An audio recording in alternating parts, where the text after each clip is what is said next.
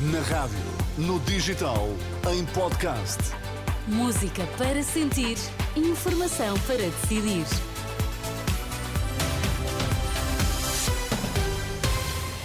Vamos às notícias. Bom dia, André Rodrigues. O que é que temos em destaque a esta hora? Olá, bom dia. Teresa, o mundo está cansado de acordos climáticos por cumprir alerta de Lula da Silva esta manhã na COP28 no Dubai. Nesta edição, o testemunho de uma luz ou israelita a viver perto de Gaza no dia em que a guerra voltou à região.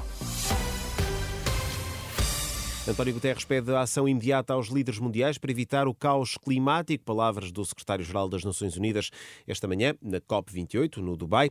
Guterres lembra que o mundo tem as tecnologias para evitar o pior, mas é preciso ação imediata, deixando um apelo aos líderes mundiais para que esta seja uma oportunidade de viragem no combate global às alterações climáticas, uma posição também assumida pelo presidente do Brasil, Lula da Silva diz que o mundo está cansado de acordos climáticos por cumprir. O planeta já não espera para cobrar a próxima geração.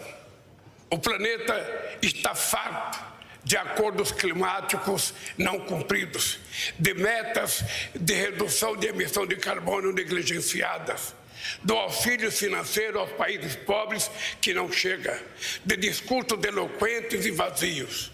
Precisamos de atitudes e práticas concretas. Lula da Silva, o presidente brasileiro, esta manhã na COP28 no Dubai, onde marca também presença o primeiro-ministro português, António Costa, que inaugura hoje o pavilhão de Portugal na Cimeira do Clima. Uma manhã também marcada pelo regresso da guerra à faixa de Gaza, a aviação israelita voltou a bombardear posições do Hamas às primeiras horas da manhã desta sexta-feira, em resposta a uma série de rockets contra Israel.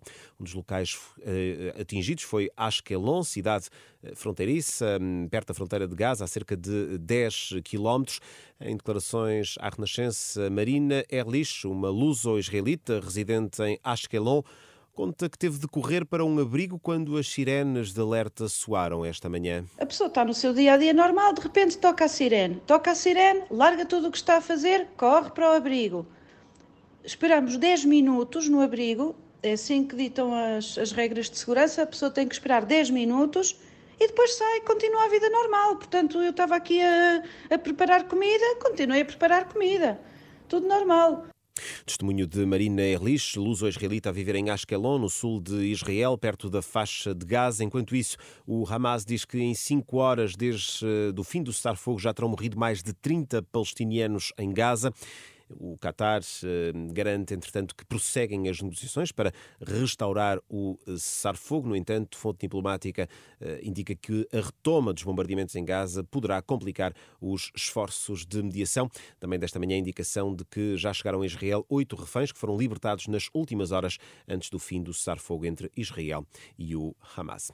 Agora, por cá, um apelo por mais transparência na vida pública. O deputado socialista Jorge Seguro Sanches defende que o tema terá de estar presente na campanha campanha para as legislativas de 10 de março. O deputado do PS, convidado do debate em nome da lei, sugere que sejam tornadas públicas todas as reuniões dos decisores políticos, sejam eles deputados ou membros do governo. Tudo aquilo que são reuniões sejam divulgadas, nomeadamente com a agenda, eh, nos sites de, quer do Parlamento, quer do, do Governo, o devam fazer dessa forma. Mas que o, o agendamento ou as atas das reuniões? O agendamento e os temas que foram tratados. Eu acho que todos ganhamos com isso. Jorge Seguro Sanches, deputado socialista, convidado do Em Nome da Lei, debate moderado pela jornalista Marina Pimentel, que vai para o ar este sábado, depois do meio-dia, aqui na Renascença.